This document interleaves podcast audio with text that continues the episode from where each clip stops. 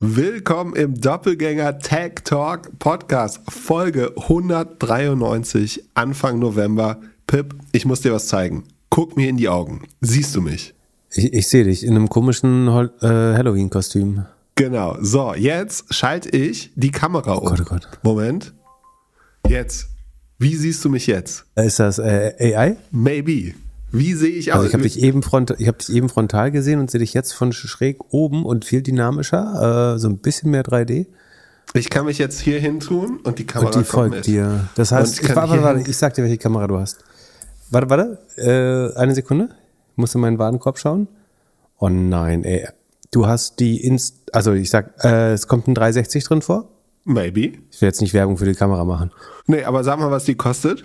Äh, 370 Euro. Und das wärst du bereit dafür auszugeben? Das habe ich nicht gesagt, aber ich glaube, das ist die Kamera, die du gerade gekauft hast. Die- Also die Kamera, die ich kaufen wollte, die auch schon in meinem Warenkorb war, ist von Sony und äh, die kostet, glaube ich, so 1000 irgendwas Euro. Nee, die ist scheiße. Und und äh, ja, habe ich mich irgendwie influenzen lassen und dann muss man da noch so ein Objektiv für kaufen und so und dann bist du irgendwie wahrscheinlich bei 2500 Euro, um ein bisschen gut in der, in der Webcam auszusehen. Ach so, ich, jetzt weiß ich welches. Du meinst die, die äh, der DSLR Sony, richtig? Ja, ja, genau. Nee, nee. Aber es Also gibt, es dann- gibt die Market. Market Leading äh, Webcam. Ist es die, die ich gesagt habe, die du hast? Maybe. Wie findest du, wie sieht's aus? Ah, ich finde, es sieht sehr gut aus. Aber warum ist die, warum, die ist ja deutlich höher als dein Laptop gerade. Ja, also die äh, liegt auf meinem auf meinem Bildschirm und ist ein bisschen, die, ist jetzt neben der Kamera, weil wir die normale Also Kamera, ich meine, die, die wir nehmen, Qualität, die Qualität ist besser, das sieht man, aber es ist auch viel Perspektive, die jetzt besser ist einfach. Aber ja, ist gut, ist sehr gut. Jan, du kannst dein, du kannst deine DSLR hier wieder abholen. Übrigens, die geht ja eh nicht. Beziehungsweise müsste ich mir da ein kleines Device kaufen, was schon die Hälfte des, der neuen Kamera kosten würde. Und dann schmeiße ich meine, meine, meine, meine Logitech auch weg. Da habe ich heute wieder Werbung von Bechtle gesehen. Das ist, glaube ich, so ein Systemintegrator, die zusammen mit Logitech versuchen, Hardware zu verkaufen, für die so ein komischer Fondsmanager Werbung macht. Ähm, aber du bist zufrieden, ja? ich bin super zufrieden und das Beste, ich habe keine neue Hardware. Es spiegelt, ein- es spiegelt, natürlich hast du neue Hardware. Nein, Du hast eine neue Kamera. nein, Ach, ist es dein iPhone? ja, Ach, es ist nicht die, die ich gerade gesagt habe. nein. Ich habe gestern mein MacBook und mein iPhone 13 abgedatet mit der neuesten Software und habe jetzt hier mein Telefon, mit dem ich normalerweise immer irgendwelche Tweets lese, wenn du mich langweilst mit Earnings, äh, jetzt hier über meinen über meinen Bildschirm montiert mit so einem Stativ und das Ding ist verdammt gut und das Geilste ist ohne Kabel, ohne gar nichts. Okay, das ist echt, äh, das ist krass. Und ich kann jetzt Okay, hier noch, jetzt muss ich mir die andere Kamera, äh, die andere Webcam kaufen und dann vergleichen wir. ja, doch wirklich. Nee, ist schon krass gut. Hast Und ich recht. kann jetzt hier noch was anderes. Also das ist jetzt, wenn ich die ganzen Settings Wie ausschalte. aufgeregt, wie aufgeregt du bist. Ja, wenn ich die ganzen Settings, Settings ausschalte, ist es so, dann kann ich ich, muss hier. nur sagen, es spiegelt ein bisschen auf deiner Stirn. ja, das ist so ein das dumme Licht. vorher. Ja, ich weiß, das ist, äh, oder Cappy anziehen. Und ich kann jetzt hier äh, Central Stage, Portrait und St- Studio Light. Achtung, eins, zwei, boom. Oh, das ist gut, ja. Ja, gut, das seht ihr alles nicht. Äh, vielleicht, vielleicht machen wir ein kleines Short daraus. Äh, Das, dann mu- seht das musst du auf der. Weihnachtsfeier nochmal zeigen, alles. Ja, äh, also ich bin sehr happy. Ähm, äh, ist, Okay, ja. hast du 400 Euro gespart. Glückwunsch. Ja, äh, es gibt natürlich auch ein paar Nachteile mit dem Software-Update. Also zum einen komme ich nicht mehr so ganz aus dem, äh, manchmal aus der Foto-App raus. Also wenn ich schnell ein Foto mache, dann muss ich irgendwie die, das Telefon erstmal ausmachen. Und dann habe ich einen ganz witzigen Zoom-Bug. Äh, äh, Zoom versucht immer ein Update zu fahren, wenn ich die, die App neu starte und dann crasht's. Und musst du dein iPhone mit, äh, wie verbindest du das? Dem es geht Über Bluetooth? Ah ja. Üb- Apple ID und Magie. Es ist wirklich, es war sofort bei Zoom drin. Ich habe nichts verbunden, gar nichts. Also einfacher als mit, äh, mit den Kopfhörern. Unfassbar gut. Krass. Also Nicht schlecht. Ja. Produkte bauen kann Apple schon. Apple, ähm, Meta hat fünfmal so viel, ich habe heute gerade eben irgendwo aufgeschnappt, ich weiß ja nicht mehr wo, aber bei Meta arbeiten fünfmal so viele Leute an AR, VR wie an Apples Mixed Reality Pro Project. Ja. Wahnsinn, oder? Unfassbar. Wie auch immer. Ähm, ja, toll Aber- mit dem neuen iPhone. aber Können wir jetzt alle die, die zu- 5000 zu- zu- Euro äh, DSLR-Kameras mit Objektiv wegschmeißen?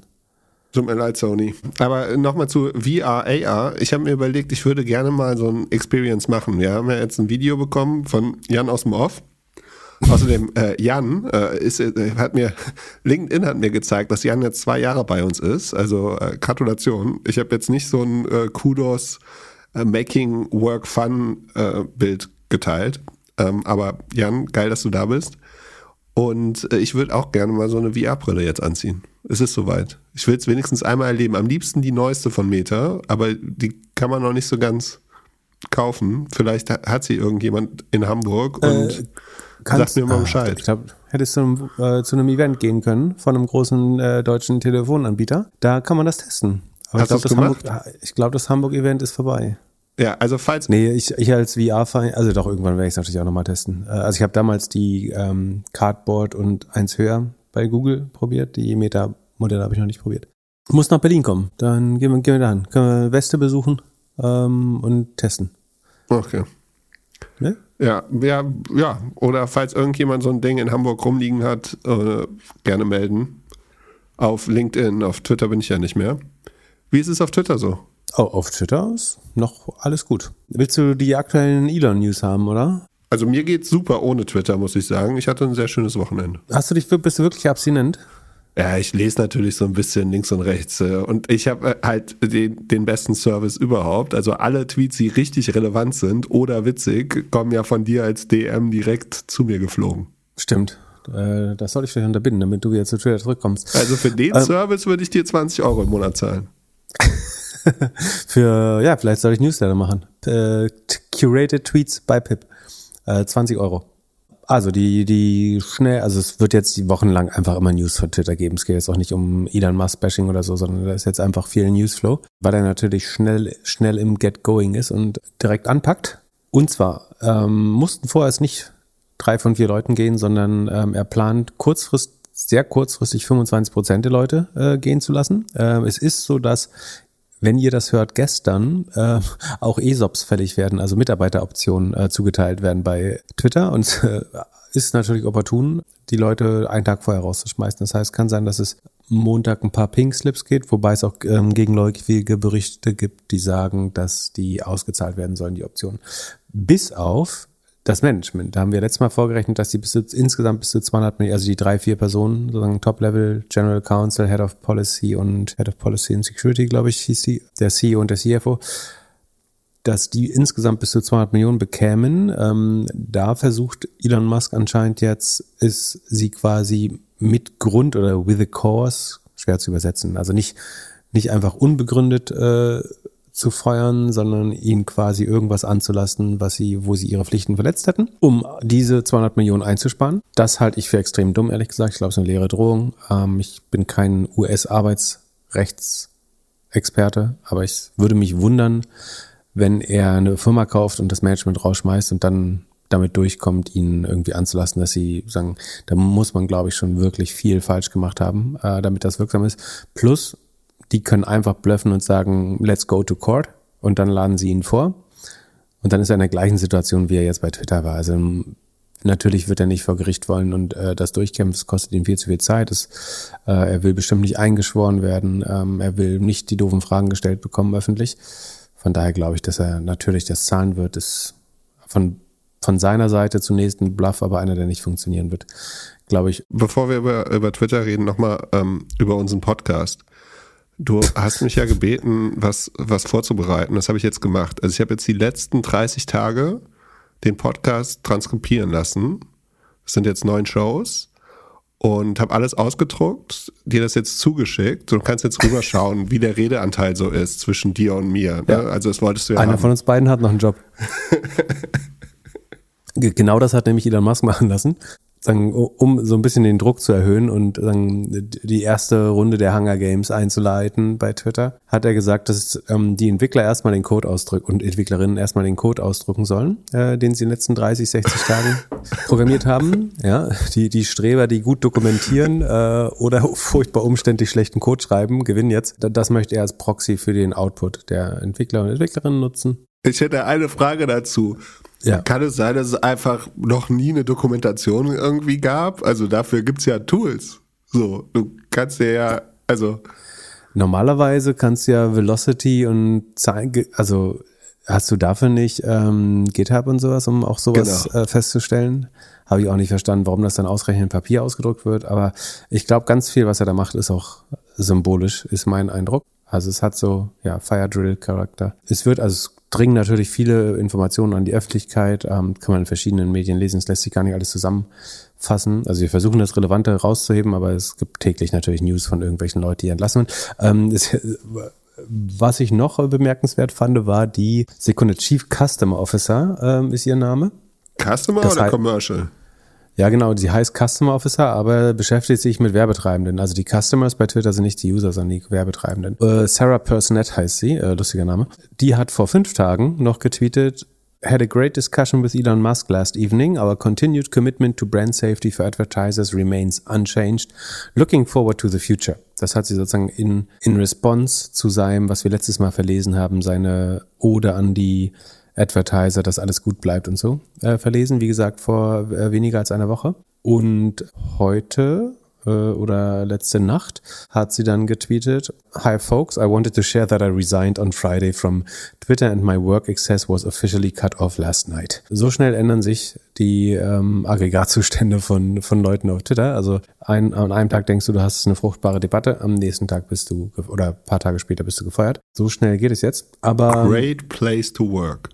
Ja, die Leute sind, glaube ich, einigermaßen theorisiert. Das gibt's auch ähm, Mediaberichte, die sagen, dass sich jetzt, also die eine Seite ist in Schock, oder die eine Hälfte der, der Angestellten ist in Schockstarre, die andere Hälfte ähm, engagiert sich voll in den Hunger Games oder im Stiefellecken äh, und versucht mit tollen Ideen die Gunst von Elon zu gewinnen. Das ist die Frage, ob man die Leute, die jetzt ums Überleben kämpfen, wenn die übrig bleiben, ich bin mir nicht sicher, ob das also wer eine, wer eine Wahl hat, der geht doch dann. Ähm, und die Leute, die jetzt sagen, ich finde den Job bei Twitter so geil, ich möchte unbedingt bleiben, bin mir nicht sicher, ob das ausgerechnet die Leute sind. Abgesehen davon holt er auch einige Leute, ich glaube, äh, bis zu von 50 war die höchste Zahl, die ich bisher gelesen habe, ähm, von Tesla rüber äh, aus dem AI-Department, um auszuhelfen. Ähm, es gibt Berichte, nachdem Jason Keller-Kennis und David Sachs interne E-Mail-Adressen bekommen äh, und im Company-Register geführt werden von äh, Twitter als Mitarbeiter. Das sind quasi Leute, die sich da angeboten haben, sehr öffentlich ähm, das be besser zu machen und mitzumachen. Aber genug von den äh, Mitarbeiterproblemen. Für die ist das sicherlich eine aufregende Zeit, kann man sich vorstellen. Es gibt auch erste Business-Vorschläge und zwar hat Elon Musk erwogen, 20 bis zu nee, 20 US-Dollar im Monat für das blaue Häkchen, also die Verification, zu verlangen. Darauf haben schlaue Köpfe errechnet, ich glaube, es gibt nur 300.000 ähm, Verified Users auf Twitter. Das würde nur 72 Millionen. Also wenn 100 Prozent dieser User zahlen würden, was dann Quatsch ist anzunehmen, aber dann würde es nur 72 Millionen entsprechen. Das würde Twitter überhaupt nicht helfen. Das ist aber, glaube ich, auch nicht die Logik. Ne? Die Logik ist nicht, dass bestehende ähm, Verified User zahlen, sondern ich glaube, dass jeder Verified werden kann ähm, und dafür aber zahlen muss. Also dass es ein eigentlich aufgepimptes Twitter Blue Abo gibt, ähm, wo Verification ein Bestandteil der Wertschöpfung ist oder der, der eine USP ist. Da ist jetzt die Frage, kriegst du das mit, also kriegst du für die 20 US-Dollar die Verification einfach geschenkt? Ich glaube, dann wird das Scam-Problem eher größer. Hast du ein ordentliches ID-Now-Verfahren dahinter? Dann könnte ich mir vorstellen, wo das natürlich auch eigene Kosten hat, wobei das wäre es wahrscheinlich wert. Dann könnte das natürlich ein großes Identity-Problem für Twitter ähm, lösen. Einerseits, also du könntest sagen, also bisher waren die, die, die Bedingungen, um ein blaues Häkchen zu bekommen, waren, du musstest eine Kopie, so ich glaube nicht so ID Now, aber Vorder- und Rückseite des Ausweises oder Reisepass einschicken. Also nicht postalisch, sondern natürlich als Screenshot, also und leicht fälschbar damit auch. Ähm, also das lässt sich als Screenshot nicht rechtssicher machen eigentlich oder fälschungssicher. Und zwei Artikel, die darauf verweisen, aber du siehst doch mal, wie einfach das ist, so ein blauen, blaues Häkchen zu bekommen. Ähm, du brauchst natürlich eine richtige Telefonnummer und zwei ein oder zwei Artikel, die darauf verweisen, dass du irgendwann mal in Medien gestanden hast. Irgendwie, das kann irgendwie irgendwas, wo in der Headline mal dein Name stand oder so. Das kann man auch relativ einfach, glaube ich, ähm, äh, ja, ähm, kreieren oder produzieren. Das waren bisher die Bedingungen. Zukünftig könnte es dann so sein, dass einfach jeder Mensch äh, einen blauen Haken bekommt, wenn man 240 Dollar im Jahr zahlt. Das soll an die Purchasing Power angepasst werden. Das heißt, wenn du in Indien bist, könnte das signifikant günstiger sein. Also äh, gut wäre, wenn man da tatsächlich das Identity-Problem mit lösen würde, also ein ID-Now-Verfahren, oder nicht ID, wie heißt denn das Identification? Also ID-Now ist ja nur eine von vielen Lösungen, aber die bekannteste im deutschsprachigen Raum zumindest. Also du könntest äh, eine echte Know Your Customer Solution dahinter packen, um den Nutzer zu verifizieren. Das wäre einerseits sehr nützlich. Andererseits verschließt es natürlich, also zwei Probleme. Es verschließt den Markt für Dissidenten, Whistleblower und so weiter, weil natürlich niemand, insbesondere wenn Elon Musk die Plattform gehört, äh, der, irgend, der offenbar Verbindungen zur chinesischen, russischen, was weiß ich, Regierung hat und einfach sehr schwer zu verstehen ist, was seine wirklichen Incentives sind. Da ist natürlich, würdest du dich natürlich jetzt nicht outen, also würdest du als chinesischer Dissident oder Regimekritiker jetzt auf Elon Musks Netzwerk gehen und sagen, ich oute mich hier, um den blauen Haken zu bekommen. Würdest du natürlich nicht tun. Das heißt, die Leute würden entweder nicht stattfinden oder nicht, nicht, nicht, ernst, nicht ernst genug genommen werden auf der Plattform. Das ist kompliziert. Also diese, dieses ständige Zielkonflikt zwischen Identität und Anonymität oder Pseudonymität. Ähm, ich glaube eigentlich die beste Lösung, oder das wäre jetzt hätte Platz für eine ganze Stunde oder einen ganzen Podcast, eigene Debatte. Ich glaube, eigentlich ist Pseudonymität eine gute ähm, Möglichkeit. Also wenn jemand kohärent als das gleiche Ego über eine lange Zeit kommuniziert, ähm, also du nennst dich irgendwie, keine Ahnung, Volksverpetzer zum Beispiel, dann ist eigentlich gar nicht egal, ob du weißt, gar nicht so wichtig, ob du weißt, welche Person dahinter steht, sondern du verbindest, solange der Name langfristig bleibt, bleibt, ist es halt wie ein Künstlername, why not? Damit, das kannst du aber natürlich dann nie richtig verifizieren. Ähm, und das andere Problem ist natürlich, dass Leute, die sozusagen keinen Zug, dass du den Marktplatz der Meinung und Ideen von finanziellen Mitteln abhängig machst. Das heißt, manche Leute können sich leider, da bin ich mir gar nicht so sicher. Ich glaube, an andere Mittel der Meinungsausübung haben auch Kosten. So, wenn ich auf dem, wenn ich auf dem Marktplatz will, muss ich auch ein Busticket bezahlen oder dahin gehen oder Zeit opfern. Also da bin ich mir gar nicht so sicher, ob das, ob ich da noch so Fan von bin, dass man, dass, dass das unbedingt kostenlos sein muss. Na, es verändert ja schon irgendwie ein bisschen die, das Alters, Durchschnitt wahrscheinlich. Noch mehr. Also dadurch, dass es was kostet, ist es halt dann ab 25. Ja. Frühestens. Ja, das stimmt. Ähm, man, du hast im, also du wirst wahrscheinlich so eine Zweiklassengesellschaft haben. Oder eigentlich drei Klassen, äh, würde ich mir vorstellen. Das eine ist verifizierte Nutzer. Die werden eine relativ gesehen höhere Sichtbarkeit bekommen und so einen Vertrauensvorschuss. Dann hast du, glaube ich, nicht verifizierte, aber mit einer hohen Followerschaft, wo du davon ausgehen kannst, dass das höchstwahrscheinlich keine Bots und keine neuen Bots vor allen Dingen sind. Und dann hast du den Jauche, die Jauche-Gruppe von Twitter. Das sind die Leute, die am meisten einen angreifen, nerven, trollen, was auch immer.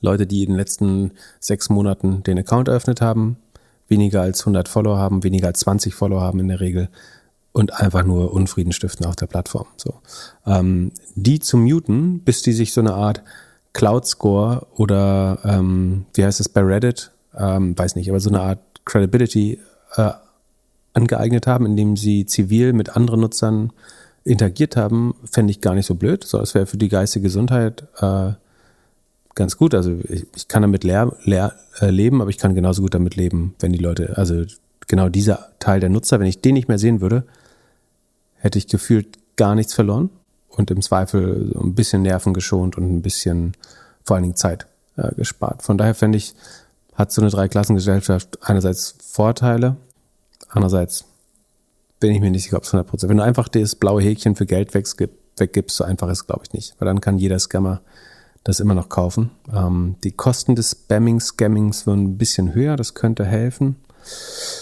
Ist auf jeden Fall, ich, ich, ich würde, ich wüsste nicht, was dagegen spricht, das mal auszuprobieren.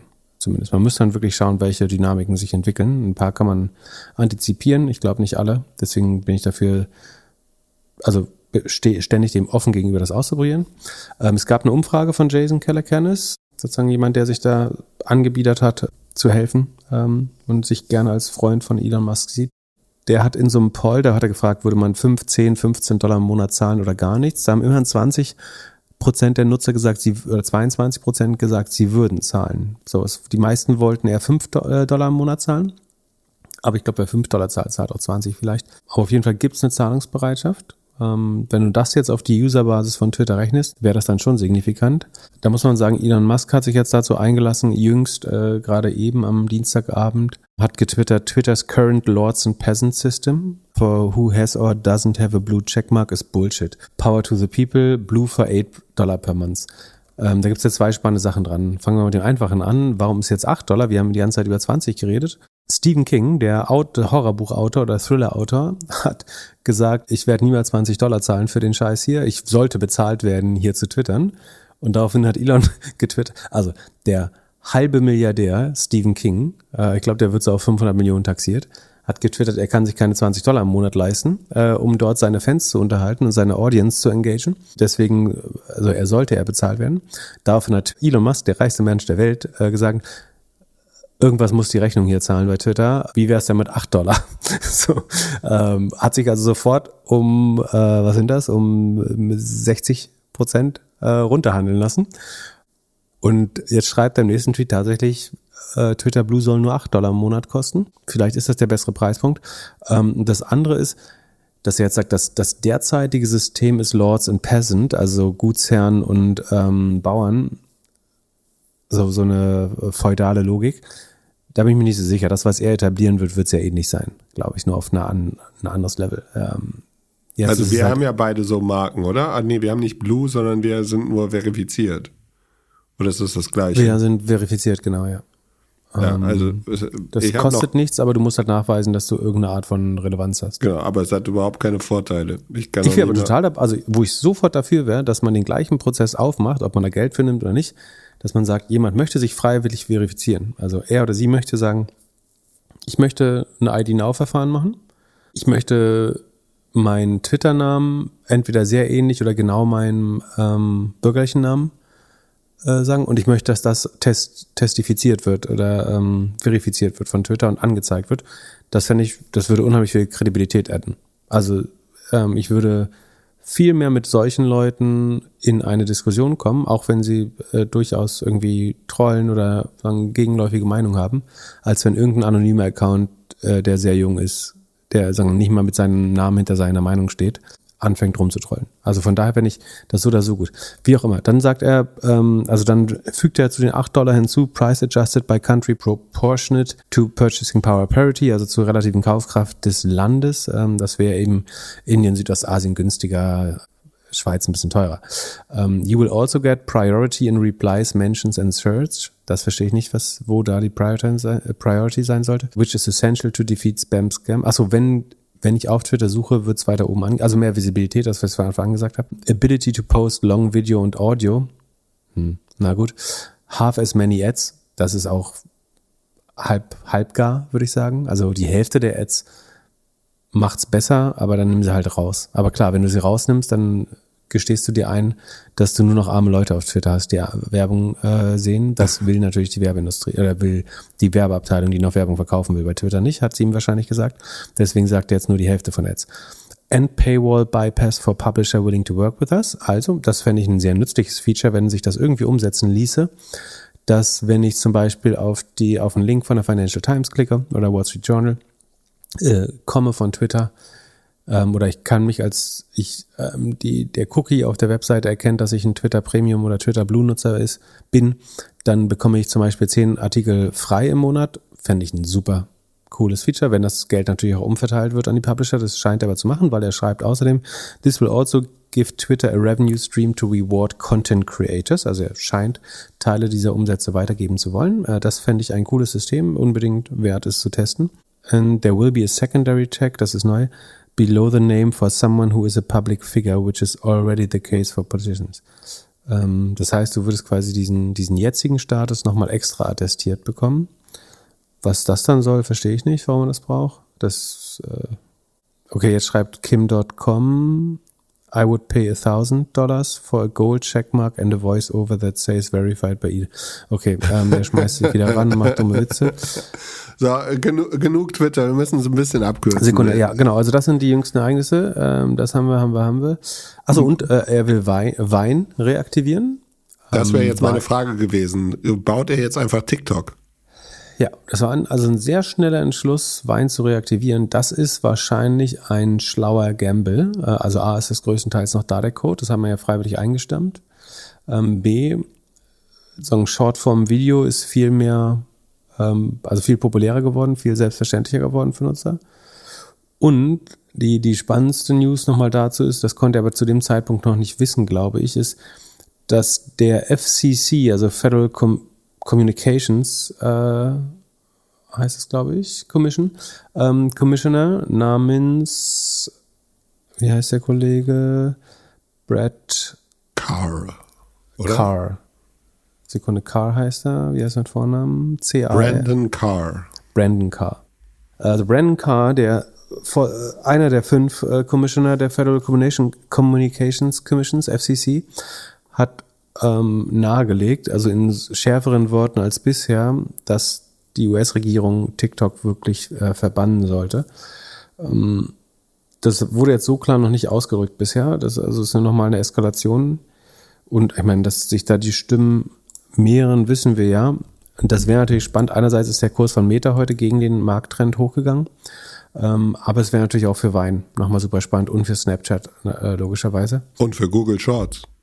Und für Google Shorts. Insofern, sich damit Wein jetzt ins, ins Rennen zu bringen, ähm, wäre, glaube ich, gar nicht so blöd, blöd, um die freie Zeit, auch so ein bisschen äh, eventuell frei gewordene Zeit oder Aufmerksamkeit aufzusaugen, wenn das kommen würde. Ja, also ich bin, ich, ich würde sagen, ich bleibe jetzt erstmal offen gegenüber den Produktänderungen und gebe allem eine Chance. Ähm, ich finde es, also alles sagen, wie er sich sonst einlässt auf Twitter, finde ich äh, nicht besonders beeindruckend. Ich glaube, weil das einer der schlimmsten Nutzer äh, auf Twitter ist selber. Ähm, ich würde aber gern schauen, ob einfach weil so lange nichts passiert ist bei Twitter, ob so frischer Wind, frische Besen gut kehren und ob andere Dinge, die man einfach mal probiert, dort funktionieren kann. Ähm, Fakt ist, es gibt sau viel Potenzial, Twitter zu verbessern. Man kann aber auch was super Wertvolles, glaube ich, ruinieren, was ich schade finde. Ja, für mich fühlt sich so ein bisschen an, als ob wir beide irgendwie ein Restaurant oder einen Club kaufen würden, in dem wir gerne essen waren oder gerne feiern waren und dann mit zwei, drei Freunden überlegen, wie wir jetzt das Restaurant, den Club irgendwie noch cooler machen können, obwohl wir noch nie in der Gastro waren. Also ich, ich, ich, ich weiß jetzt nicht, ob man sagen kann, dass Elon Musk noch nie, also ein gewisses Produkt, also er ist ein super User von Twitter, also super User im, also im Sinne des Wortes super User. Ich bin auch ein super Esser. Du bist auch ein super Esser, ja gut. Und ich ein super Trinker. Nein, ja, der hat natürlich schon Produkt, also er hat ein Gefühl für Produkte und so und er kann es bauen und, und kennt die richtigen Leute ja. und er hat ja vor allem irgendwie. Und hier Sri, Sriram von ASICS, äh, von Andreessen Horowitz, äh, hilft ihm angeblich auch noch. Also, also mehr Hilfe als er braucht, glaube ich. Äh, ja. Es geht eher darum, glaube ich. Gleichzeitig hat er die Entwickler und Produktleute aufgerufen, zu, mit zu Ideen direkt zu ihm zu kommen, aber dann auch bereit zu sein, dass wenn er eine gut findet, sie sofort umzusetzen bis zum nächsten Wochenende so ungefähr ist vielleicht naiv von mir, aber eigentlich bin ich selten zu naiv, sondern eher zu skeptisch. Aber ich könnte mir vorstellen, dass was Besseres dabei rauskommt. Also du glaubst, in einem Jahr ist Twitter deutlich besser als jetzt? Ja, man muss ja davon ausgehen, dass, dass Elon Musk viele der Probleme, die viele Nutzer Twitter, also viele, viele Content-Kreatoren auf äh, Twitter haben, selber auch hat. Das heißt, er weiß, den nerven die Bots, die in seinem Namen Scam machen, äh, selber am meisten, die lustigerweise alle einen blauen Haken oder immer mehr einen blauen Haken haben. Ähm, ich, also Fakt ist, noch keine Person, die im Twitter Management Board oder Board, äh, im, im Supervisory Board gesessen hat, hat so viel das Produkt genutzt wie Elon Musk. Also keiner, also keiner hat jemals so viel Shares gehabt wie er, so viel Skin in the Game und keiner hat so viel das Produkt genutzt. Ähm, das, das Supervisory Board hat er übrigens auch aufgelöst. Ähm, äh, wurde, wurde bekannt, das haben wir letztes Mal schon äh, gesagt. Von daher ist es wahrscheinlicher, dass er ein gutes Produkt baut, wenn, wenn er der Super-User ist, als jemand, der irgendwie ab und an mal getwittert hat und von einem Board kontrolliert wurde, was nie getwittert hat und nicht eine, eine Aktie hatte. Hielt es für möglich. Aber kannst mir auslachen, wenn ich schief, falsch liege. Nö, also kann halt nur sein, dass in, in drei oder zwei Monaten oder nächsten Monat schon auf einmal wieder Tesla ein bisschen wichtiger wird und dann ist die, die schnelle Affäre mit Twitter irgendwie vorbei. Ich würde mir eher Sorgen machen, dass er an Twitter zu viel Gefallen findet, äh, noch mehr Zeit da versenkt und sich nicht gut um Twitter, äh, Tesla kümmert. Aber wir werden sehen. Ich äh, finde es auf jeden Fall spannend. Ähm, ist ein einmal, ich glaube, so, sowas gab es halt noch nie. Deswegen wird sicherlich immer, wie, immer wieder Platz hier finden. Also wir werden jetzt nicht jeden Pups, den er lässt, äh, kommentieren. Aber ob man ein Unternehmen der Größe sagen, ein Pivot, ein Turnaround schaffen kann, ob man die Schuldenlast, ähm, Twitters Rank, äh, Rating wurde heute von, von, von Standard Poor's in Junk-Status, B- versetzt, also es ist nicht mehr Investment Grade, das heißt, die, die Schulden, die Twitter aufnimmt, sind, äh, werden als nicht besonders sicher oder die, die Rückzahlungswahrscheinlichkeit wird nicht als besonders sicher ähm, eingeschätzt. Damit sollte, würde ich schätzen, die, die Zinsen, die sie zahlen müssen auf ihre Schulden, mittelfristig auf 8 bis 9 Prozent äh, oder 7,5 bis 9 Prozent steigen. Das macht sicherlich nicht einfacher. Es sind viele Sachen, die sehr spannend sind, hier dran zu, äh, zu beobachten. Ich, ich glaube, es gibt viele Leute, da, du, du kannst wieder einen Edit-Button machen, ähm, gute Filter, irgendwas Exklusives. Ja, aber nur weil du tausend Sachen dazu erfindest, wird ein Produkt nicht besser. Nee, nicht, nicht, nicht dazu. Äh, dieser, es gibt ja seit Ewigkeiten Kritikpunkte. So, die Edit-Button hat viele andere Probleme mit Spam, Scam und so weiter natürlich auch. Aber ich fände es komisch, wenn man es nicht besser machen kann, als, als bisher gemacht wurde, ehrlich gesagt. Ich glaube, ich gehe lieber ins Metaverse. Aber, du gehst, Moment, du gehst lieber ins Metaverse als Twitter, das kannst du jetzt nicht so stehen lassen. Das ist Unfug. Mal, mal gucken, in zwölf Monaten Glaube ich schon. Ende November. Du glaubst, der Twitter, das Metaverse ist ein besserer Platz als Twitter? Ah, kommt drauf an, von wem es gemanagt das kannst wird. Du kannst ja mal auf deine 2023 Predictions Page äh, dann, ja. dann schreiben. Das, da würde ich äh, dagegen halten. Dann lass uns über Airbnb sprechen. Die machen, äh, werden in einer Stunde ungefähr Earnings veröffentlichen. Dann gucken wir später in der Podcast-Folge nochmal drauf. Was denkst du? Werden sie positiv oder negativ überraschen? Neutral gibt es ja nicht mehr. Es handelt sich hierbei nicht um Anlageberatung. Keine spezifischen Kauf- und Anlageempfehlungen. Keine Anlageberatung, keine Rechtsberatung, keine Steuerberatung und auch keine Aufforderung zum Kauf oder Verkauf von Wertpapieren. Die Verantwortung für solche Trades liegt bei euch. Philipp und Philipp haften nicht für eure Verluste. Philipp und Philipp und Philipp können die Risikodisposition der HörerInnen nicht einschätzen. Ihr entscheidet selber, was ihr kauft und tragt dafür auch die Verantwortung. Alles könnt ihr auch nochmal unter doppelgänger.io slash Disclaimer nachlesen. Äh, schwer zu sagen. Also es gibt ähm, zwei Alt alternative, nee, alternative Daten ist schon übertrieben, aber es gab diese Woche Artikel und zwar ist ein Post viral gegangen von einem Airbnb-Host, der darüber klagt, dass er von 80% Auflastung zu quasi null gedroppt ist und erstaunlich viele Hosts, also Airbnb, Fernwohnungs- oder Apartmentbesitzer haben ähnliches berichtet daraufhin. Das heißt, sie spüren einen deutlichen Abfall bei der Auslastung. Das kann jetzt verschiedene Gründe haben natürlich. Also eins ist sicherlich, dass diese langen Stays, Workation, ähm, also die Leute werden zurück ins Büro gerufen. Äh, das heißt, Leute verbringen nicht mehr irgendwie vier Wochen am Stück in Palm Strings, um ihr Silicon Valley Gehalt äh, auszugeben. Das wird, glaube ich, dazu führen, dass die, die Nachfrage sinkt dann hast du, glaube ich, auch einen Supply, einen Angebotseffekt. Das heißt, einfach in den letzten Jahren unheimlich viele Leute umgestiegen sind auf das, also auch so Glücksritter. Es wurde einfach unheimlich viel Inventar geschaffen. Äh, das ist bei Hotels gar nicht so einfach, aber bei Airbnb kannst du halt schnell Dinge umwandeln. Ich glaube, das hat zu einer zu einem Überangebot geführt. Das war zu Corona total wertvoll, das zu haben. Ist es jetzt aber eventuell ein Überangebot? Ich hatte sogar die Frage hier auf meiner Liste für Überraschungsfragen an dich. Und zwar wollte ich dich vor ein paar Monaten fragen, ob das wohl eine gute Idee ist, für Airbnb eine Immobilie zu kaufen oder zu mieten. Weil damals hatte es Sam Parr gemacht. Der hat irgendwie so einen Hof in, keine Ahnung, Texas oder so gekauft, dieser Podcaster und hat dann darüber erzählt und hat auch erzählt, wie viel Content es da gibt. Und es war ja tatsächlich so ein, so ein Gold, Rausch von unheimlich vielen, die halt gedacht haben, okay, das ist jetzt nach Dropshipping der schnellste Weg, um schnell irgendwie unabhängig äh, oder finanziell unabhängig zu werden. Und das Genauso sah es 2021 aus. Aber hat's, wenn du zu 2021er Konditionen eine Immobilie finanziert hast, um sie jetzt zu vermieten, dann könnte das ein kompliziertes Business werden, befürchte ich. Ähm, Warum? ja, weil du halt unheimlich viel Angebot hast und die Nachfrage, also das, was während Corona aufgestaut sich hat, wird langsam abgebaut. Wie gesagt, diese Vacation, Workation, Work from Home, Work from Abroad Sachen fallen, glaube ich, zunehmend weg.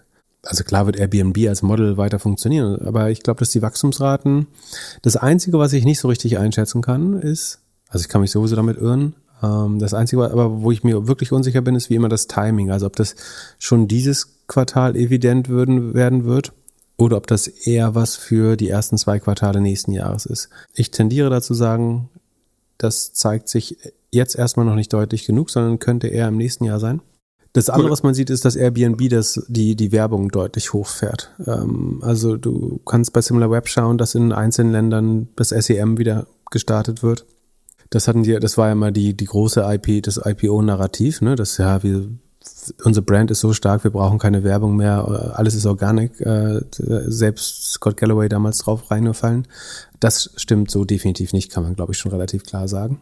Das heißt, sie haben ich glaube, sie haben ein Nachfrageproblem. Die Frage ist, ob sich das jetzt schon äußert. Ähm, aber ich wäre vorsichtig. Ich würde das Airbnb sicherlich nicht shorten. Äh, wenn ihr das jetzt hört, sind die Ergebnisse eh raus. Von daher kann das entweder total dumm oder total schlau klingen. Aber ich glaube, dass in, den, in der nächsten Zeit nochmal die, die, also das, was E-Commerce vielleicht erlebt hat, wird man vielleicht mit so einem halben Jahr, neun Monate Verzug auch im, im, in dem Business sehen wird. So. Ich glaube, das, langfristig ist, wird es immer, alter, also alternative Accommodation oder alternative Unterkunft wird ein Riesenmarkt bleiben. Ähm, da habe ich gar keine Frage. Aber natürlich füllen sich langsam die Hotels. Es gibt natürlich viele Leute, die während der Pandemie nicht in ein Hotel wollten, wegen äh, aus Angst, weil sie keinen Kontakt wollten oder weil es auch einfach verboten war. Ähm, das heißt, die mussten in eine Ferienwohnung. Die haben jetzt wieder neue, die können wieder aufs Kreuzfahrtschiff, die können wieder in, in ein Hotel, die können wieder in äh, Wellness, Bar, was weiß ich das wäre komisch, wenn das nicht irgendwie ein Gegenwind wird langsam für Airbnb. Ich glaube auch, was ich hm, jetzt widerspreche ich mir schon wieder im Kopf, aber ich formuliere den Gedanken trotzdem und widerspreche mir dann äh, langsam später, damit es nachvollziehbar ist. Also ich sage einmal, ich glaube, die Leute lernen langsam, dass diese, äh, ich glaube, Take Rate von, ich glaube, 18, ich glaube, es sind 3 plus 15 oder 3 plus 12 bis 3 plus 15 oder so. Also der, der Gast zahlt 3, aber der Host zahlt äh, 15 ähm, oder andersrum ich glaube, Leute lernen langsam auch, dass man das über andere Plattformen eventuell günstiger bekommt. Also wenn das ein, zwei Mal dir, der, du bist da angekommen, der Host sagt bei VRBO oder bei HomeAway oder bei, was weiß ich, all die anderen Plattformen, gibt's das auch günstiger als bei Airbnb, weil da sparen wir 15 Prozent oder du machst das nächste Mal direkt mit mir. Dieser Lerneffekt sollte einsetzen. Andererseits hat das bei Booking ja auch kein Mensch kapiert, dass man, wenn man für, für 200 Euro ein Hotelzimmer bucht, eigentlich 1 zu 160 bekommt. Andererseits, um jetzt der These auch wieder zu widersprechen sofort, ist es ja so, dass bei Hotels du in der Regel nicht davon profitieren kann, weil du diese fiesen Bestpreisabsprachen hast und äh, im besten Fall kriegst du eine Flasche Wasser aufs Zimmer, wenn du direkt buchst, äh, es sei denn, du hast ein sehr findiges Hotel. Insofern ist die Ferienhausindustrie schon anders, naja, weil die, die Preisunterschiede sehr evident sind. Also du kannst, ähm, wenn du eine große Plattform zum Vergleich zum Beispiel nutzt, dann kannst du durchaus natürlich deutlich günstigere Preise als bei Airbnb finden, wenn du in der Lage bist, das Objekt zu identifizieren. Ähm, und ich glaube, da könnte so über die Zeit so ein Lerneffekt einsetzen. Auf der anderen Seite bist du, ist es viel einfacher, gegen Booking ein Hotel zu, zu checken. Also äh, die Hotels findest du ja alle auch auf deren Webseiten und so. Du kannst ja, kannst ja bei jedem Hotel anrufen und sagen, hey, das steht hier für 100 Euro, ähm, könnte ich es nicht für 80 haben. Ja, aber so. da verhindert halt so diese, diese, äh, ich glaube, wird ja als wettbewerbswidrig eingestuft, äh, diese Bestpreisgarantie. Aber da hält das, sich ja keiner dran. Also ich ja. rufe immer bei Hotels an und es ist, ist nie der gleiche Preis. Also ich habe nicht oft erlebt, dass die, dass die Wirte oder die, wie sagt man, Gastronomen viel Flexibilität da zeigen nicht viel Flexibilität, aber es ist immer günstiger als äh, online auf der großen. Äh, ja, wenn du mit, mit wirklich mit dem Chef redest oder der Chefin und mehr als drei Tage bleibst, dann bestimmt. Aber diese, hm, weiß nicht. Kannst ja äh, mal deine Geheimtipps irgendwo. Ah, äh, übrigens, morgen, morgen früh kommen die Booking-Ergebnisse, glaube ich, auch. Äh, also wenn ihr das hört heute oder äh, am Mittwoch auf jeden Fall, kommt auch Booking. Da, die haben wir jetzt leider nicht parat. Aber wir erfahren später, wie es bei Airbnb geht. Also meine Vermutung ist, ist zeichnet sich eine leichte Verlangsamung oder eine deutliche Verlangsamung ab. Und die Indikatoren wären einerseits quasi die Beschwerden der, der also vereinzelter, würde ich mal sagen, vorsichtig, weil es ist jetzt schwer zu quantifizieren. Es gibt so Dienste wie AirDNA. Wir packen auch einen Link in die Show Notes, wo das äh, beschrieben wird, dann kann man sich selber eine Meinung darüber bilden. Also es ist teilweise anekdotisch von einzelnen Hosts, die sagen, wir haben hier deutliche Drops, also eklatante Drops in der Occupancy, also der Auslastung. Es gibt AirDNA, einen Service, der das überwacht. Die sehen zumindest leichte Rückgänge. Und äh, man sieht auf jeden Fall, dass Airbnb mehr Geld im Marketing ausgibt. Und das äh, würden sie nicht ohne Not tun, logischerweise, weil das ihrem Narrativ nicht entspricht und weil es äh, die, die Bottomline auch belastet. Von daher würde ich sagen, ich würde denken, schlechte Zahlen. Wenn nicht jetzt, dann äh, Anfang nächsten Jahres. Ich bin für den gesamten Sektor langfristig aber trotzdem bullish, äh, logischerweise. Äh, kann man sich vorstellen. Also erwartest du eine Airbnb-Fatigue? Ich erwarte eine Abstellung der Sonderkonjunktur, die wir hatten, also so ein Return to Normal. Und wir wissen ja aus dem E-Commerce, wie schmerzhaft das sein kann, so schmerzhaft wie im E-Commerce. Also es wird nicht, ich rechne definitiv nicht mit negativen Wachstumsraten oder so. Ähm, ich kann mir auch vorstellen, dass die einfach niedrig zweistellig sind, statt, äh, wir können mal gucken hier in die Zahlen. Ja, kannst du einmal, wenn ich noch, wenn ich noch länger laber, dann sind die Zahlen eh gleich draußen. äh, ja, aber, aber, kannst du einmal noch in Similar Web gucken, ob die Besucherzahlen, ob die. Digga, denkst du, das habe ich nicht schon längst gemacht, bevor ich hier mich so weit aus dem Fenster lehne? Also was ich sehen kann, ist, dass die, dass die, ja, also wir gucken gleich mal rein, für, wir gucken gleich mal live rein. Also letztes Quartal war das operative Ergebnis extrem stark bei äh, Airbnb. Die, was, was nehmen wir an Revenue, war noch plus, äh, oh, aber das Q3 war sehr stark letztes, ja. Du, ich könnte mir vorstellen, dass wir nur bei drei, also nach 60 Prozent, knapp 60, äh, vielleicht bei 30 Prozent, das wäre schon ein krasser Drop. Oh, ich, warum habe ich nicht, wie spät ist es denn? 21, 51 Sekunde? Nee, ich mach das jetzt nicht. Nee, das ist zu unüberlegt. Ähm, Komm, ich glaub, tu der, es, ich, tu es, ich, tu nee, es, nee, nee, tu nee, es. nee. Er, hast du nicht gesagt, ich soll das nächste Mal immer sagen, wenn du, wenn du Gedanken hast, sollst du ja, das wir machen? testen das noch einmal, wir testen es noch einmal. Also im, im, impu, impulsiv würde ich sagen, also wir haben das, warum ist das so? Der Jump von Q2 auf Q3 war von 1,3 auf 2,3, äh, von 2 auf 2,2 Millionen letztes Jahr. Das heißt, die haben einen hohen Anstieg von Q2 auf Q3. Das heißt, die Q3-Zahlen letztes Quartal zu schlagen, ist gar nicht so einfach. Und ich meine, sie, also sie werden eh Geld drucken, das ist gar keine Frage. Das Operating Income wird gut sein. Marketing werden sie von 380 Millionen bestimmt auf über 400 erhöhen, könnte ich mir vorstellen. Ähm, das würde ich schon mal so sagen. Und das Revenue wird wahrscheinlich bei 2,8 vielleicht. Was wären Sekunde? Ich guck mal, wie viel das wäre. 2,8 wären 25 Prozent nur. Uiuiui. Ähm, nee, dann schaffen sie die 3 Milliarden wahrscheinlich. Das wären 34, 2,9 sage ich mal. Also 2,9 wäre schon sehr skeptisch. Das wäre eine Halbierung der Wachstumrate. Ich sage mal 2,9 Milliarden Umsatz und ich sage, ähm, Sekunde, wie viel Bottomline bleibt? Kosten wachsen weiter, dadurch das Marketing steigt. Ach, im Kostensparen ist Airbnb eigentlich ganz gut. Das haben sie im Griff. Ähm, was machen wir denn da? 1,85 Milliarden vielleicht? Machen wir 1,85 Milliarden. Dann wachsen die OPEX schon schneller als der Umsatz. Das wäre gar nicht gut. Boah, dann würde eine Milliarde übrig bleiben. Also sie drucken Geld im Q3, das ist aber oft so. Ähm, das ist das Cash-Quartal, weil natürlich alle Leute die Reisen antreten. Damit buchen sie, also ein Großteil des Quartals wird im äh, des Umsatzes wird im dritten Quartal gebucht, weil das natürlich das Reisequartal ist. Dann, ich glaube, sie machen über eine Milliarde Operating Income bei vielleicht dann doch bisschen über drei Milliarden. Ich mache 3,1 Milliarden Umsatz und dann hätten wir 1,25 Milliarden Operating Income. Das wäre wild. Okay, also ich lege mir jetzt fest, 3,1 Milliarden Umsatz, 1,25 Milliarden Operating Income, das wäre natürlich super geil. Aber es wäre eine deutliche Verlangsamung des Wachstums. Und da muss man schauen, ich würde sagen, das dreht, die Aktie geht erst ins Plus und dreht dann ins Minus, wenn ich recht habe, aber das ist viel Mutmaßung jetzt. So, jetzt noch fünf Minuten oder zehn Minuten, bis die Zahlen rauskommen. Was machen wir jetzt zur Überbrückung? Wie wäre es mit Self-Driving Trucks? Ähm, das ist bestimmt ein Thema, das dich interessiert als alten Automobilisten. Also da gibt es eine Firma, da ist jetzt gerade, glaube ich, ein CEO vor Gericht oder im Gefängnis oder so. Also erstmal ist er suspendiert auf jeden Fall und der Kurs der Firma ist äh, 45 Prozent eingebrochen, äh, logischerweise. Ach so, nee, ich meinte die anderen. Wie heißen die Achso, Nikola. Du, du meinst Nikola.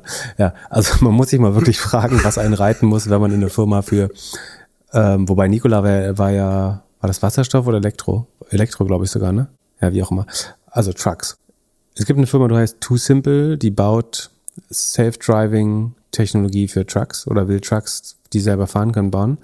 Da muss man sich jetzt schon fragen, also A, warum investiert man in eine Firma, die Too Simple heißt, wenn man sich den Namen mal wirklich durch den Kopf gehen lässt. Aber egal. Das ist Nummer eins. Nummer zwei, es war in dieser Firma, und das ist, glaube ich, ein sehr starkes Signal, wenn man äh, die Performance der letzten IPOs und Specs anschaut, es war nicht ein westlicher VC oder Invest Growth Investor in dieser Firma, also kein, den ich kenne, investiert. Das heißt, im schlimmsten Fall wurde nicht einmal Due Diligence dort gemacht. Da haben überwiegend chinesische Fonds und strategische Investoren äh, investiert. Das ist meiner Meinung nach ein, ein Negativkriterium. Und das andere ist, wer glaubt, dass so ein paar Dudes besser Full Self-Driving entwickeln können als Google, Baidu, Tesla, Bosch, was weiß ich. Da muss man sich auch mal fragen, ob man an die Story glaubt und ob der Mehrwert, das mit dem Truck zu, zu machen, so viel besser ist, der eigentlich unterkomplex ist. Das heißt, es ist einfacher. Ähm, Das heißt, eigentlich müsste alles, was für Autos funktioniert, auch für Trucks funktionieren, weil du langsamer fährst, eigentlich geregeltere Straßen fährst und in den, in den Orten und an den schwierigen Stellen am Ende doch ein Mensch in der Regel dran ist. Wie auch immer, es gab Leute, sagen, die fanden diese Story compelling.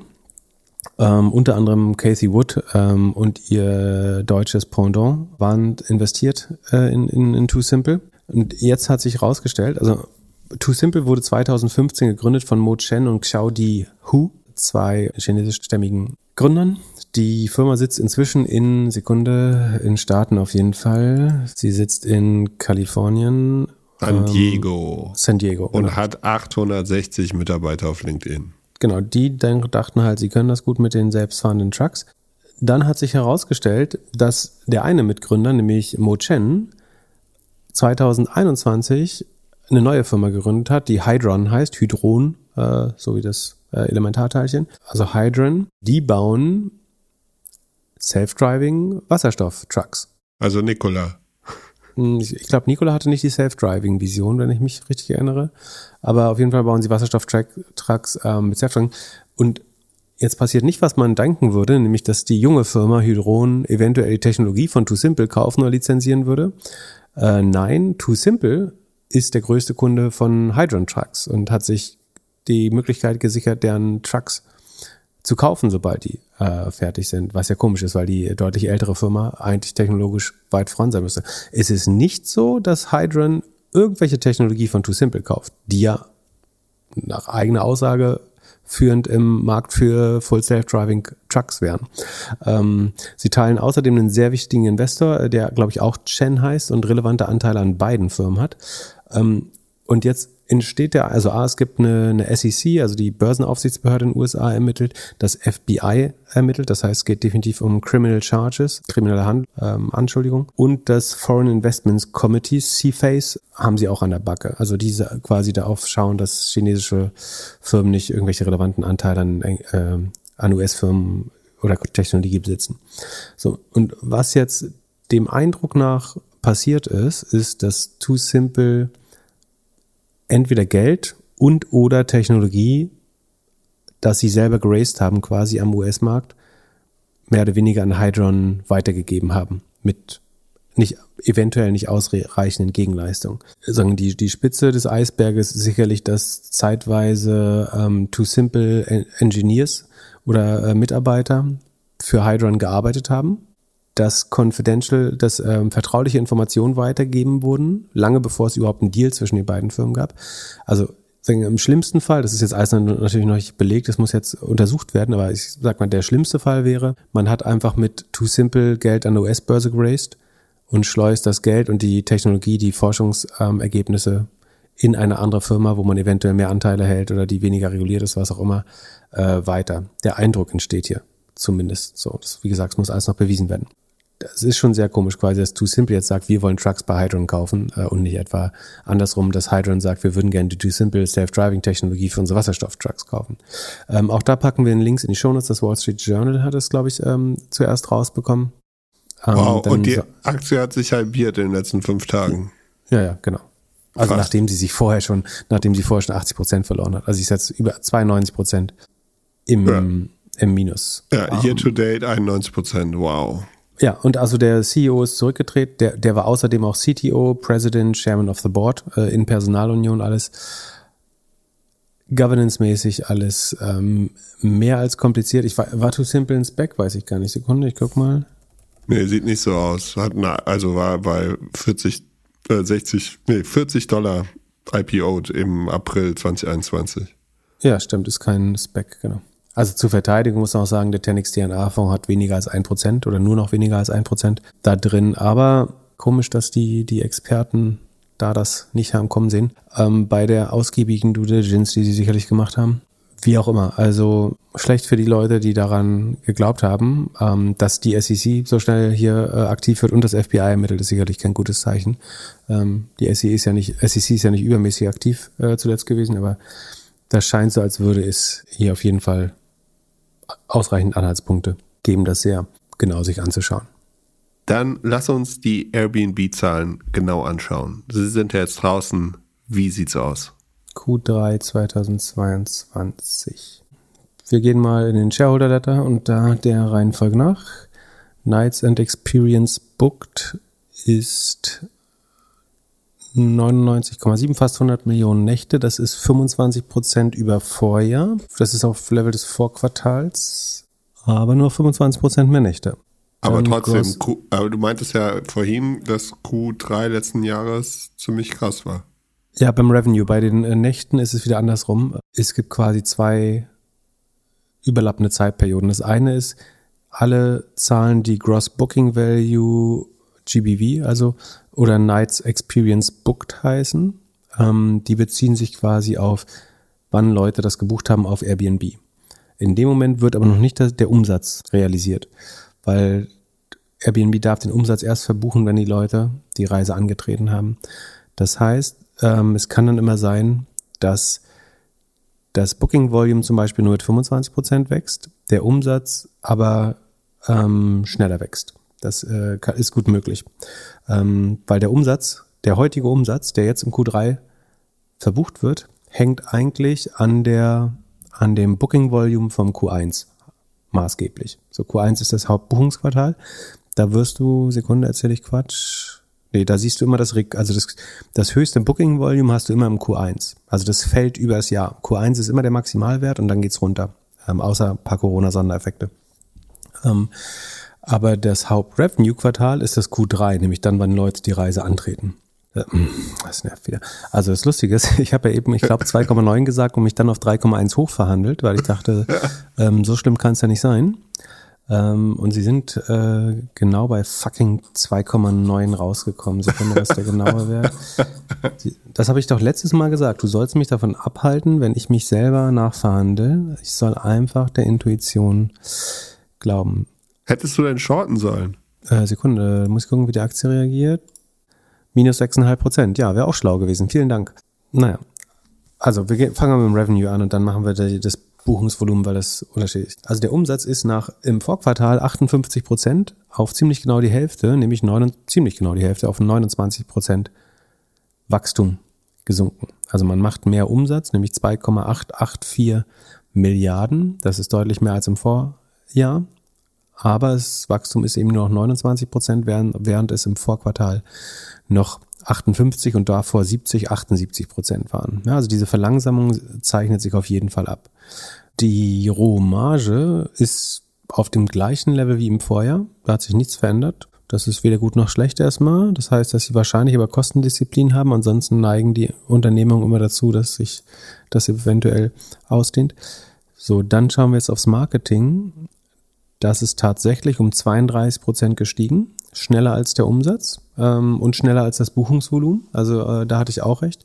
Im Vorjahr hatten sie noch 291 Millionen ausgegeben, inzwischen sind es schon 383, ähm, also fast ein Drittel mehr als im Vorjahr für Marketing ausgegeben. Ähm, auch die Marketingquote ist gesteigert. Das sind jetzt zweieinhalb Prozent des Buchungsvolumens, was man für Marketing ausgibt. Ihre Take Rate ist 18 Prozent, wie gesagt, würde ich schätzen. Man gibt etwas mehr für Marketing aus. So, das wird sich weiter steigern, würde ich annehmen. Ansonsten wachsen insgesamt die Kosten mit 21,3 Prozent. Das äh, Sekunde, ja, das gemessen am Umsatzwachstum von 29 ist das gut. Das heißt, ich habe auch insofern recht, dass das Operating Income, da hatte ich 1,25 Milliarden gesagt, das sind 1,20 Net Income sind 1,214 Income from Operations 1,203, also ähm, auch relativ gut gelegen tatsächlich. Das liegt wiederum daran, warum ist das, also das Operating Income ist in Q3 auch immer super stark, weil natürlich das ein Großteil des Revenues jetzt in diesem Reisequartal ähm, sich materialisiert, während ein Großteil der Marketingausgaben im Q1 liegen. Das heißt, das Q1 ist fast immer negativ bei Net Income, äh, Operating Income und Cashflow, Sekunde, nee, beim Cashflow nicht mehr. Ähm, aber während das Q3 immer das äh, sozusagen Abkassierquartal ist, in dem ein Großteil der Umsätze abfallen dann eben auch ein hoher Gewinn, also eine operative Marge von 42 Prozent jetzt, die liegt noch leicht über dem Vorjahr. Da waren es 38 Prozent. Das ist der Volumeneffekt, weil die Kosten langsamer wachsen als der Umsatz. Das ist eigentlich ganz gut. Ähm, das heißt, die Ergebnisse sind eigentlich total solide, aber die das langsamere Wachstum, das macht den Markt wahrscheinlich ein bisschen fertig. Und so sind wir jetzt bei minus 6 Prozent. Ich glaube nicht, dass das noch ins Plus dreht. Ich glaube nicht, dass es zweistellig ins Minus geht. Der Cashflow ist positiv, das ist auch klar in dem Quartal. Wobei, Nick, äh, das macht eigentlich keinen Unterschied, weil sie es auch an die Gäste auszahlen, obwohl die Commission bleibt bei ihnen doch. Ähm, ein sehr hohes Adjusted EBITDA von 1,5 Milliarden. Das wäre eine EBITDA-Marge von 50 Prozent, aber eben nur in diesem Quartal. Ähm, aufs Gesamtjahr ist sie kleiner. So, und jetzt sozusagen die Prognost die prognostischen Zahlen, nämlich das Buchungsvolumen, also wie gesagt, Revenue rund 30 Prozent, stark verlangsamt, aber sagen hoch profitabel, schön Operating Leverage hat Airbnb, obwohl sie das Marketing ein bisschen äh, ausbauen, also die Marketingkosten schneller steigen als das Revenue, aber die Forschungs- und Entwicklungs- und ähm, Gemeinkosten wachsen eben nicht ganz so schnell und dadurch macht man deutlich mehr Gewinn. Und das Buchungsvolumen wächst mit ein und also das, die Anzahl der Nächte mit 25 Prozent, das Buchungsvolumen mit 31. Also man sieht schon, dass das zukünftige Wachstum, also am Buchungsvolumen kannst du eigentlich schon das Revenue von morgen absehen, mehr oder weniger. Ne? Weil es eben so mit zwei, drei Quartalen Versatz eigentlich den Umsatz von übermorgen anzeigt. Das heißt, es ist jetzt schon vollkommen klar, dass Airbnb 2000, also in den nächsten drei Quartalen und vor allen Dingen in 2023 äh, nicht über 30 Prozent wachsen wird, höchstwahrscheinlich. Oder es wird schwer. So. Jetzt haben wir wieder einen lustigen Sondereffekt, dass die Take Rate scheint anzusteigen auf 18,5 Prozent.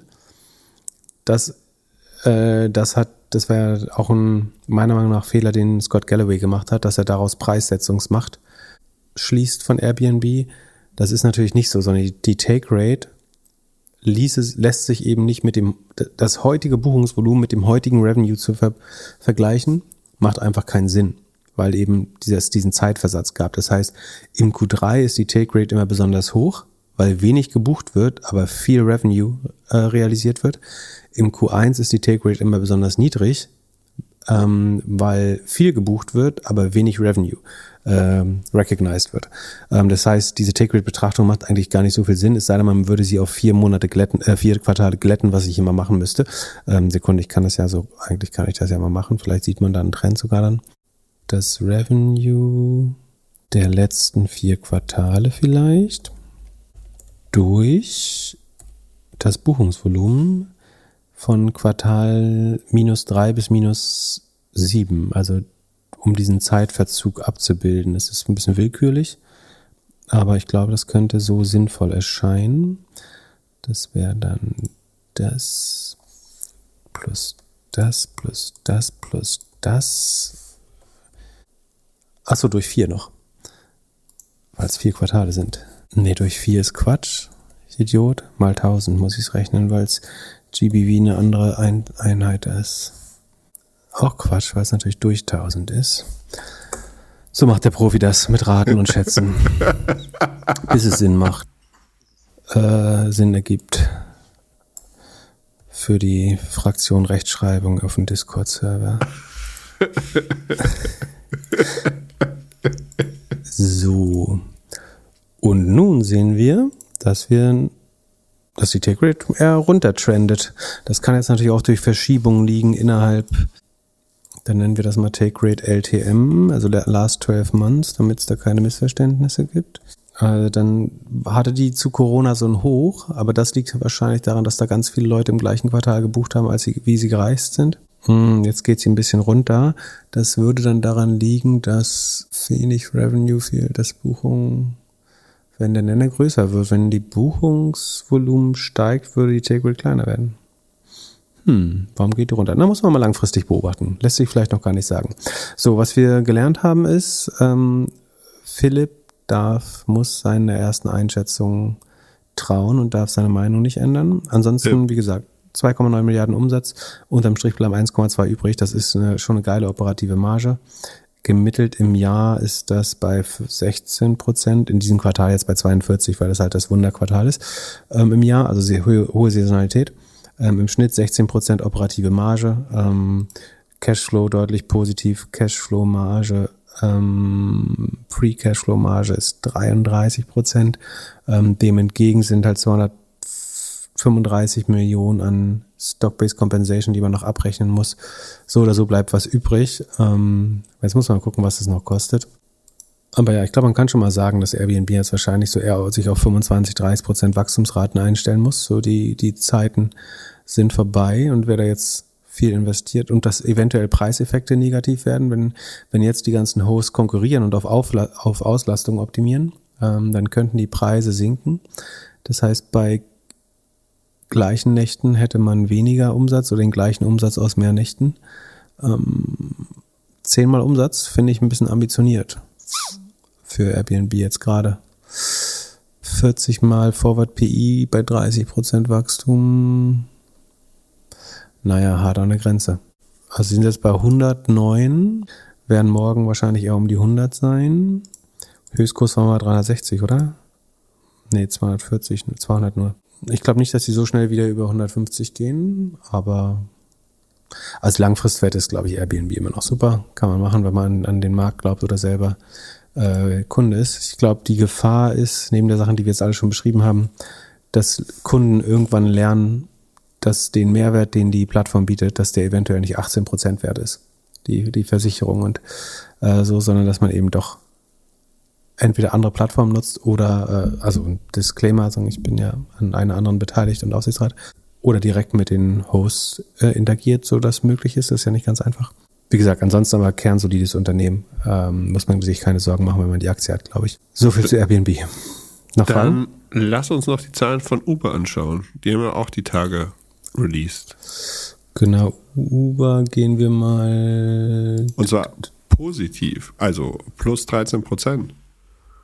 Ja, wurde Oder? gut aufgenommen, genau. Sekunde, Uber ist auch, also Airbnb ist im Sheet natürlich, Uber ist im Sheet. Ja, jetzt plus 11 Prozent noch, äh, plus 12 Prozent. Also schätz mal, wie viel mehr Umsatz Uber gegenüber dem Vorjahr macht? Gegen dem Vorjahr? Letztes Q3. Oh, es müsste deutlich mehr gewesen sein, oder? Die Leute ja, reisen mal wieder mehr, es gibt mehr Business Travel. 20, 30, 40 Prozent mehr. Hm. Also die MRPCs, das sind die Monthly Active, keine Ahnung, Platform Customers, glaube ich, sind 14 Prozent über dem Vorjahr bei 104 Millionen, 124 Millionen. Und die Anzahl der Trips ist um 19 Prozent gestiegen. Ähm, aber, und das ist echt krass, der Umsatz ist um 72,2 Prozent gestiegen. gestiegen. Also sie haben aus 19% mehr Trips 72% mehr Umsatz rausgeholt. Was Kostet sagt ihr das als schlauen Hobbyanalysten? Ja, jede Fahrt kostet das Doppelte. naja, das Doppelte nicht, aber 50 Prozent mehr oder 40 Prozent mehr. Ähm, das würde dann auf 72 kommen. Das ist natürlich einerseits steigt der Wareneinsatz, also die, Löhne steigen und das Benzin wird teurer. Dafür werden die Autos billiger.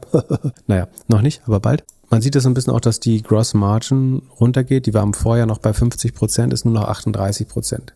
Ihre operativen Ausgaben steigen nur um 63 Prozent. Das ist weniger als die 72 Prozent Umsatzwachstum. Das heißt, sie haben ihre Kosten halbwegs im Griff. Und so ist die operative Marge im letzten, hat sich im positiven Sinne halbiert, weil sie war negativ, äh, minus 11,8 und ist jetzt minus 5,9, also genau die Hälfte. Man verliert nur noch eine halbe Milliarde im Quartal bei 8,3 Milliarden Umsatz. Ähm, das entspricht, wie gesagt, minus 6%. Cashflow müsste das längst positiv sein, logischerweise. Sekunde, der, na, wo haben wir den Cashflow?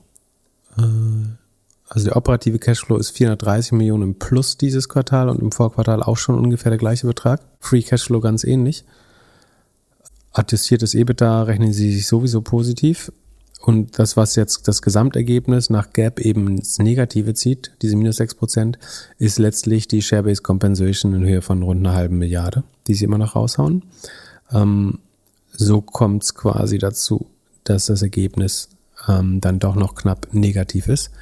Ähm, hinzu kommt, das Net Income ist nochmal deutlicher negativer wegen, weil sie ein paar Finanzbeteiligungen, also woran sind die beteiligt? Hier die, die Sekunde. Ähm, ich schau mal kurz. Die, die Lime. Genau, sowas, das schreiben sie alles ab. Da haben sie eine halbe Milliarde abgeschrieben. Das drückt nochmal aufs Finanzergebnis und somit aufs Net Income. Ähm, das nimmt man aber dann raus. Wie gesagt, an ihrem adjustierten Dingsbums nehmen sie eh alles raus, wobei intern die Ansage bei Uber schon ist, unser adjustiertes EBITDA nimmt keiner mehr ernst, wir müssen auf Cashflow äh, achten. Das, seitdem weisen die auch viel mehr Cashflow, also Free Cashflow, Operating Cashflow ähm, und so weiter aus. Also sowohl Delivery als auch, also Delivery ist das Uber Eats Modell. Ähm, das wirft eine, was ist da die Marge, adjustierte EBIT-Marge von 20, äh, von 6,5 Prozent aus. Die adjustierte EBIT-Marge vom Transportgeschäft für Personen ist sogar 23,5 Prozent. Ähm, die Take Rate wurde nochmal gesteigert von, also Q1 2021 war die Take Rate 12,6 Prozent. Inzwischen ist sie bei 28 Prozent von deiner Fahrt quasi, die bei Uber bleiben. Ähm, 28? Dann, ja. Das ist die Take Rate. Also, wow. Die wird Richtung 30 Prozent. Ich glaube, die wäre 30, wenn hier nicht ein paar ein, ein paar Gutscheine oder so oder ein paar Länder, wo sie noch hart kämpfen, dabei wären. Im Delivery-Business sind es nur 20 Prozent, also Uber Eats.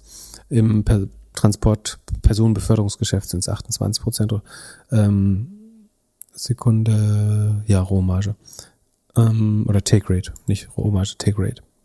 Dann das Average Trip Value ist lustigerweise gegenüber dem Vorjahr nur ganz leicht gestiegen, gegenüber dem Vorquartal sogar runtergegangen, 14 Dollar. Ähm, da ist aber wie gesagt auch Essen mit drin. Erstaunlich wenig, aber es, Uber fährt natürlich auch in äh, vielen Ländern, die als außerhalb von Amerika oder Westeuropa liegen. Ja, das sind die Uberzahlen. Die wurden, wie gesagt, sehr gut aufgenommen. Also was sagen, gefallen hat, ist sicherlich, dass die, der operative Verlust nochmal sich halbiert hat und mit nur noch minus sechs Prozent solide aussieht, dass man kein Cash mehr blutet. Cashflow ist positiv. Ähm, andererseits, alles, was an Cashflow positiv ist, ist eigentlich erkauft mit Share-Based Compensation. Rechnet man die ein, ist man eben wieder negativ, plus ein paar Abschreibungen und so weiter, die man rausadjustiert äh, und abzieht beim Cashflow ich würde es jetzt nicht rosig nennen, aber man kann jetzt absehen, dass wenn Uber weiter wächst, ne, und sie sind mit 72 Prozent noch gewachsen, dann wird es auch irgendwann richtig profitabel werden, das Modell, glaube ich schon. Ähm, also es ist auf einem guten Weg. Ich glaube, äh, sie haben Kostendisziplin, die Kosten wachsen langsamer als der Umsatz, auch dieses Quartal wieder. Ähm, macht Dauer Costa Xavi, glaube ich, einen ganz guten Job, der CEO. Und ja, sehe ich eigentlich keine großen Gegenwinde, äh, nur dass man halt schauen muss, dass immer noch Leute gibt, die den Job machen wollen, eine Zeit lang.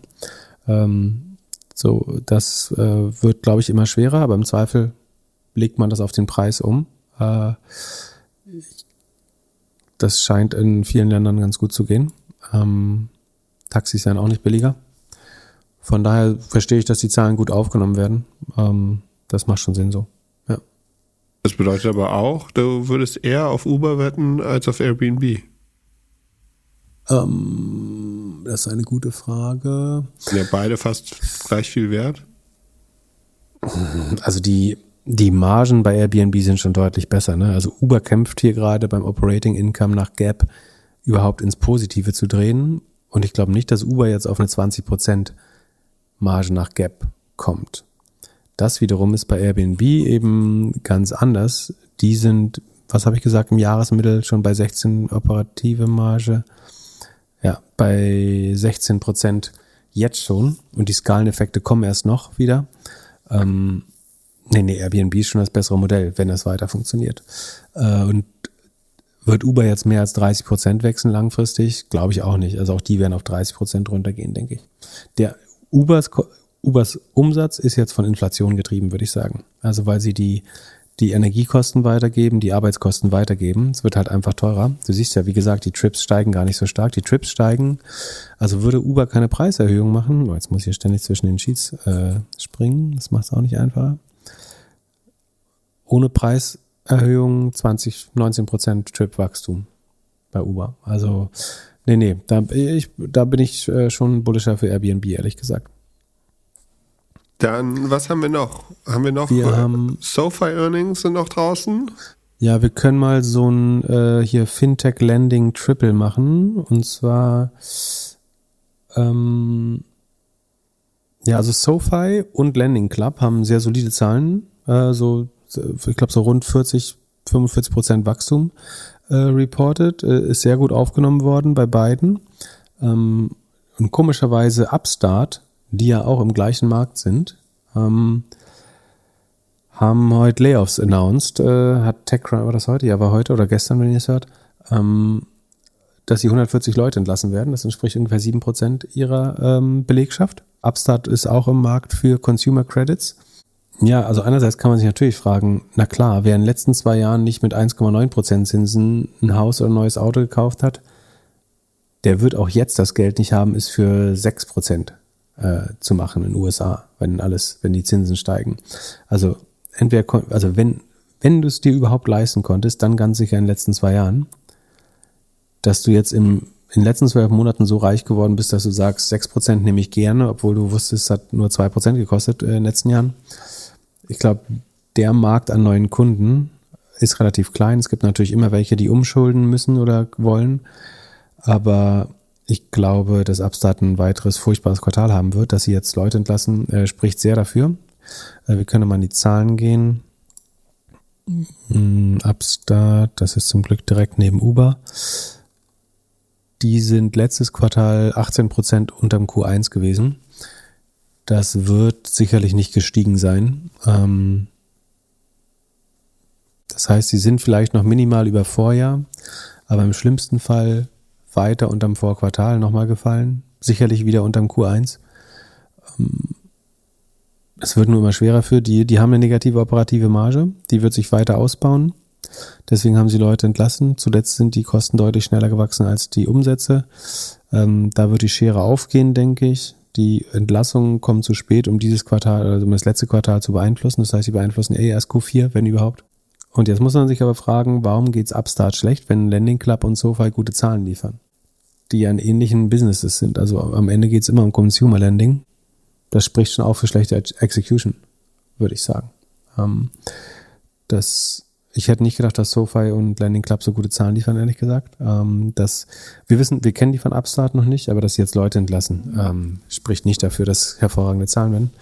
Ähm, müssen wir mal gucken. Ansonsten SoFi ist quasi der eine Spec von Shamat, der heraussticht, weil er tatsächlich nur 40 Prozent, äh, 43 Prozent unter dem Ausgabekurs liegt. Das ist äh, fast schon relative Stärke.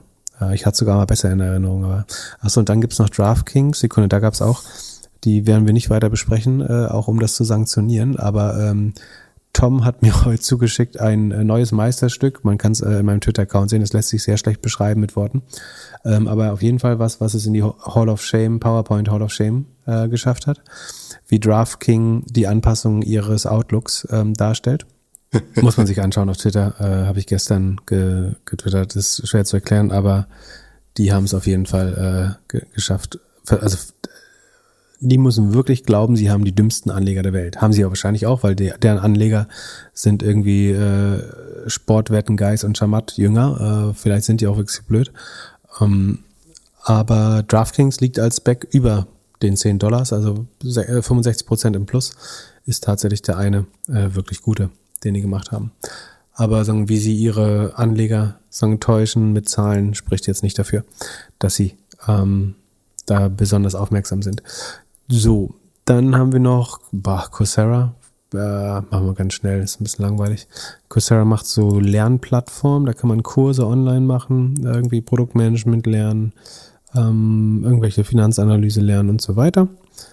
ähm, ist, hat stark geboomt während Covid, ähm, wächst jetzt natürlich langsamer, ähm, nur noch vier, 24 Prozent über dem Vorjahr. Das ist aber eine leichte Beschleunigung. Äh, ich weiß gar nicht, wie die Aktie reagiert hat. Sekunde.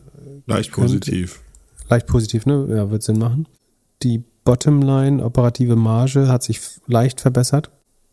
Wie gesagt, hauptsächlich, weil der Umsatz sich leicht beschleunigt hat wieder. Mehr gibt es dafür auch nicht zu sagen. Sie könnten bei den Kosten noch ein bisschen disziplinierter sein. Die wachsen ähnlich schnell wie der Umsatz. Ähm, Wäre vielleicht die Zeit, da ein bisschen zu bremsen. Ansonsten glaube ich, dass hier so ein Post-Covid-Berg, also sie haben extrem schwere Vergleichsquartale 2020 gehabt. Das waren die stärksten. Die 21, äh, Sekunde, ja, die 21er wurden dann langsam, sagen, da wurde es schwer, die zu schlagen. Und jetzt soll, sollten sie durch die, die Talsohle sollten sie gesehen haben. Das heißt, ich könnte mir vorstellen, dass es sich weiter beschleunigt. Könnte man fast so ein bisschen auf den Turnaround setzen. Ich finde das Modell insgesamt aber nicht so mega spannend. Ansonsten Cashflow positiv sind sie noch nicht ganz. Free Cashflow ist ganz leicht positiv, aber auch nicht alle Quartale. Ähm, na, drängt sich nicht auf. Aber ich glaube schon, dass tendenziell sich das Modell verbessert. Und dann last but not least haben wir noch Teladoc. Das ist Telemedizin. Logischerweise auch brutales Corona-Hoch gehabt. Da muss man sich auch ein bisschen die Frage stellen, wer zu Corona noch nicht Teladoc genutzt hat, warum soll man es jetzt machen? Ähm, da ist der Umsatz um 17 Prozent gewachsen. Das ist eher eine Verlangsamung gegenüber der Vorquartale. Das heißt, die laufen den Corona, äh, ja, den Corona-Zahlen noch hinterher sind vermutlich auch gerade jetzt an der Talsohle und könnten sich dann wieder auf über 20 beschleunigen mit etwas Glück, machen noch Verluste. Ähm, operative Marge bleibt relativ gleich bei minus 12 Prozent. Ähm, das scheinen sie so zu managen. Der Cashflow ist aber positiv. Also ähm, Sekunde, ja, operativer Cashflow ist positiv.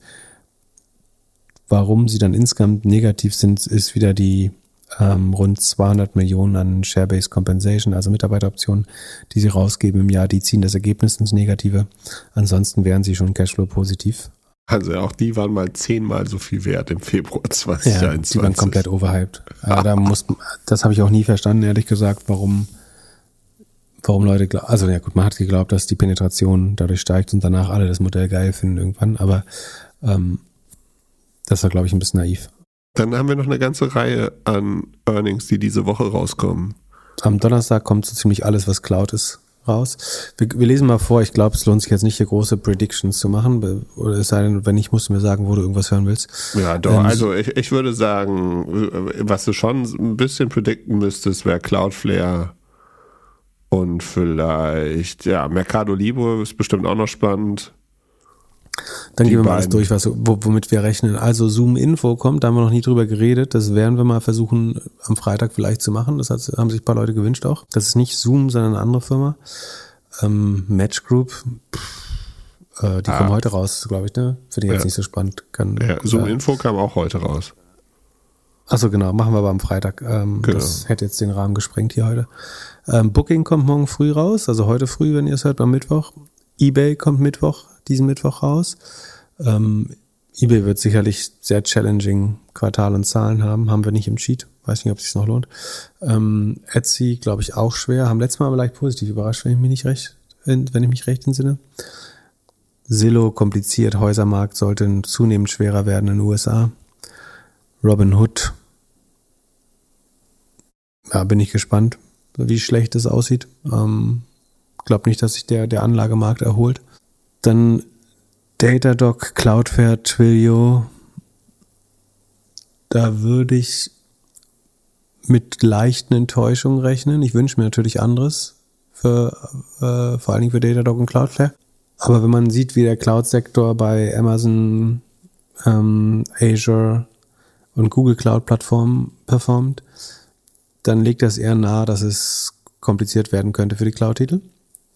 Ähm, deswegen rechne ich mit leichten Enttäuschungen, würde aber jetzt niemals deswegen die Aktien verkaufen, ehrlich gesagt, sondern sind Langfristinvestments und hervorragende Unternehmen, ähm, sofern sie sich jetzt nicht deutlich verlangsamen. Äh, Expedia haben wir noch, Expedia können wir mal raufschauen, wie sich der Reisemarkt entwickelt. Dropbox, Atlassian, weniger spannend, DoorDash gucken wir uns sicherlich an. Open Door können wir uns zusammen mit Zillow anschauen, ist auch äh, Real Estate. Block Also ehemals Square kommt, PayPal kommt, kann man auch gut zusammen machen, PayPal und Square. Boah, muss ich mir Freitag wieder Zeit nehmen hier, ha? Ja, klar. Coin, Coinbase machen wir zusammen mit Robinhood und Mercado Libre mit SEA, aber SEA kommt noch nicht, ne? Ja, Mercado Libre hat, war ja super resilient bisher, also hat viel, also hat viel weniger unter Wachstumsschmerzen ge, gelitten als irgendwas in Europa. Wayfair, Home and Living wird, glaube ich, kommt, insbesondere außerhalb von Europa haben die einen doppelten Dämpfer durch Währungseffekte und durch echt schlechtes, negatives Wachstum des Sektors, äh, außerhalb von USA zumindest. Aber gut, da haben wir viele Themen für Freitag. Ja, da kannst du auf jeden Fall eine ganze, ganze Reihe an Sachen in die schöne Excel-Tabelle eintragen. Reinmeißeln. Ich hoffe, es wird nicht zu viele negative Überraschungen geben. Das sind Kaufgelegenheiten. Ja, genau, genau so sieht's aus. Sonst, apropos Ka Kaufgelegenheiten, Miles kauft WeShare. Also ein Startup kauft ein Corporate Startup. Meinst du, da ist eine Summe? Wie, wie, wie viel Geld hat Miles dafür bekommen? Genau. Oder den, den Moment, wie, wie viel weniger als den Wert der Autos haben sie bezahlt, ist die richtige Frage. Ja, war, war es mehr als ein Euro? Ja, sie kriegen ja die Autos. Oder? Also die sind ja was wert. Ja, Flotte. Ja, aber die müssen ja auch operiert werden und alles. Also die Frage ist, haben sie 100 mehr, mehr oder weniger Geld als die Flotte bekommen von, von WeShare? Ich glaube, es wurde auf jeden Fall äh, subventioniert. Ich glaube, Volkswagen wollte das Ding so schnell wie möglich loswerden und So wie ihre selbstfahrende Autodivision mit äh, Ford? das wird jetzt die nächste Frage. Was wird jetzt auch alles weitere von Blume entsorgt? Also alle, alle Herzprojekte von dies, dem Vorgänger, werden jetzt erstmal äh, beseitigt. Überleg Was mal, wie viel Geld die ausgegeben haben, nur um Entwickler zu finden. Ja, aber das ist die Frage, was, was, was passiert mit Moja, was passiert mit Kariat? Was, also da wird sich bestimmt, wird bestimmt viel umstrukturiert und noch verkauft und hin und her geschoben. Ja. Freut sich McKinsey und BCG und Roland Berger. Genau, aber Miles, äh, ich, ich habe gedacht, eigentlich, ähm, äh, also wenn ich einen Interview-Podcast hätte, äh, würde ich hier Oliver, den CEO, mal einladen. Der macht schon eine ganze Reihe Internet und, äh, und Mobilität. Ich glaube, der kann bestimmt ein paar interessante Sachen sagen, wie man auch so als Mobilitätsanbieter vielleicht den einen oder anderen Stein hingeworfen bekommt von Konkurrenten oder von, von der Politik oder, oder sonst wem. Also ich glaube, dass, ich, die, dass die sich da so beweisen konnten bis jetzt, ist schon, finde ich schon bemerkenswert. Ohne dass ich die kenne, aber ähm, ich glaube, die Stories sind schon ganz gut.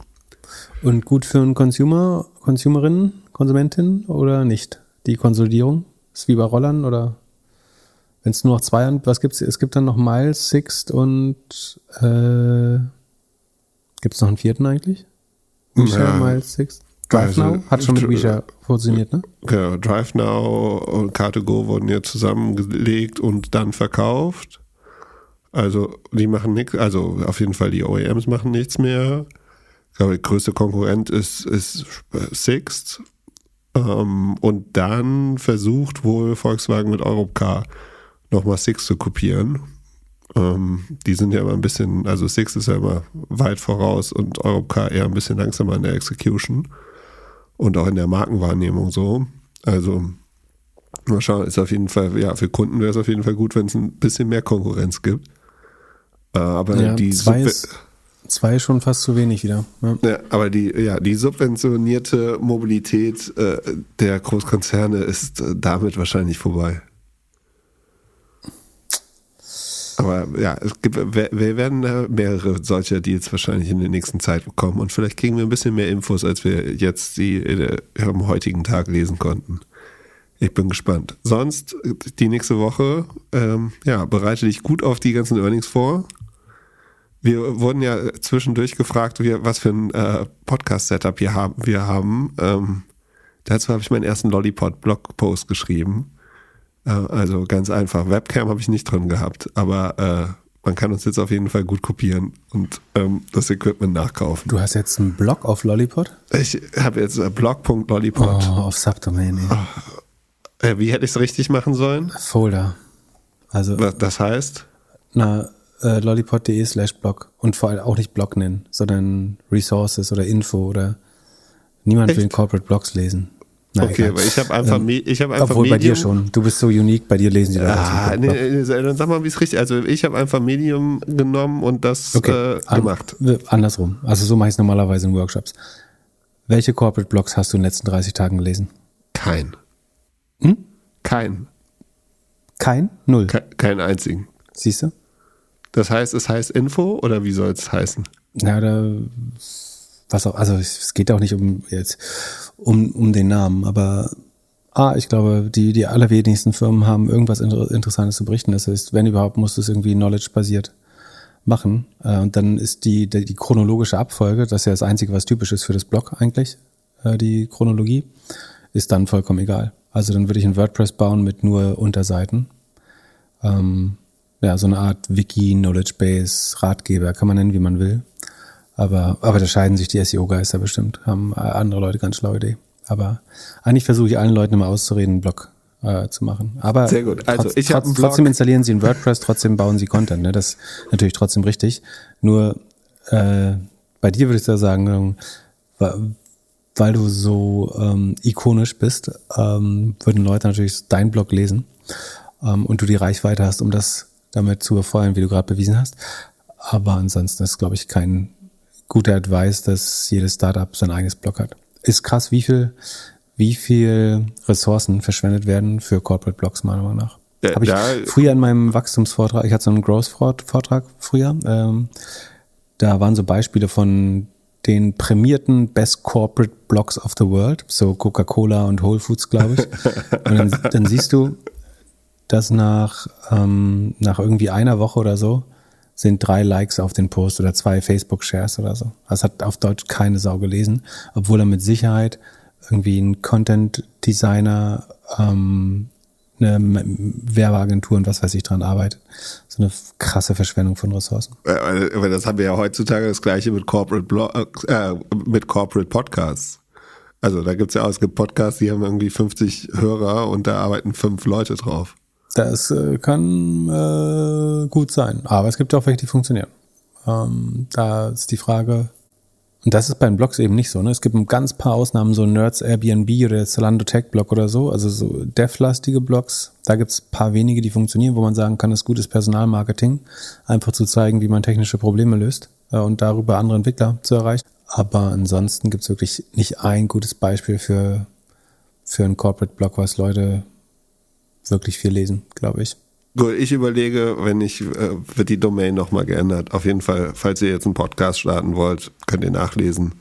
Also der Grund, warum die, das im Folder besser ist, ist, weil, weiß man jetzt auch nicht 100%, wie Google es äh, immer bewertet, aber zumindest in der Anfangszeit ist es so, dass Google deine Subdomain und deine Hauptdomain, also www ist eine Subdomain und Blog ist eine Subdomain, theoretisch sind das zwei quasi Entitäten ähm, und Google sieht die nicht als eins ganz am Anfang. Äh, langfristig kann sich das so ein bisschen angleichen, wenn die sehr stark miteinander verwoben sind.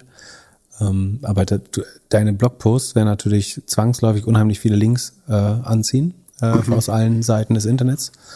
Und du möchtest eigentlich, dass deine Hauptdomain davon äh, mit profitierst. Und deswegen möchtest du es einerseits sehr stark miteinander verweben. Und äh, es könnte ein Vorteil sein, das auch im gleichen, Vor- äh, sagen, in der gleichen Subdomain wie das eigentliche Produkt zu haben. Also nenne ich es jetzt lollipod.de slash info slash und dann der Artikel. Zum Beispiel. Und verlinke es immer noch auf Medium. Oder slash resources oder slash, ähm, ja, wie immer du es auch magst. Alright. Der, Danke. der, der Name, ob da Blog steht, kannst auch B schreiben oder I oder ähm, Schnielewutz. Das ist eigentlich relativ egal, der, der die URL. ich kann es einigermaßen Pip, ne? beschreiben. soll, ich ich's Pip nennen? Da- Das könnte äh, erhebliche Anziehungskraft aus, aus, ausüben zum Beispiel. Top, dann vielen herzlichen Dank für den Tipp und wir sprechen Ende der Woche. Bis dann, habt einen schönen Mittwoch. Peace.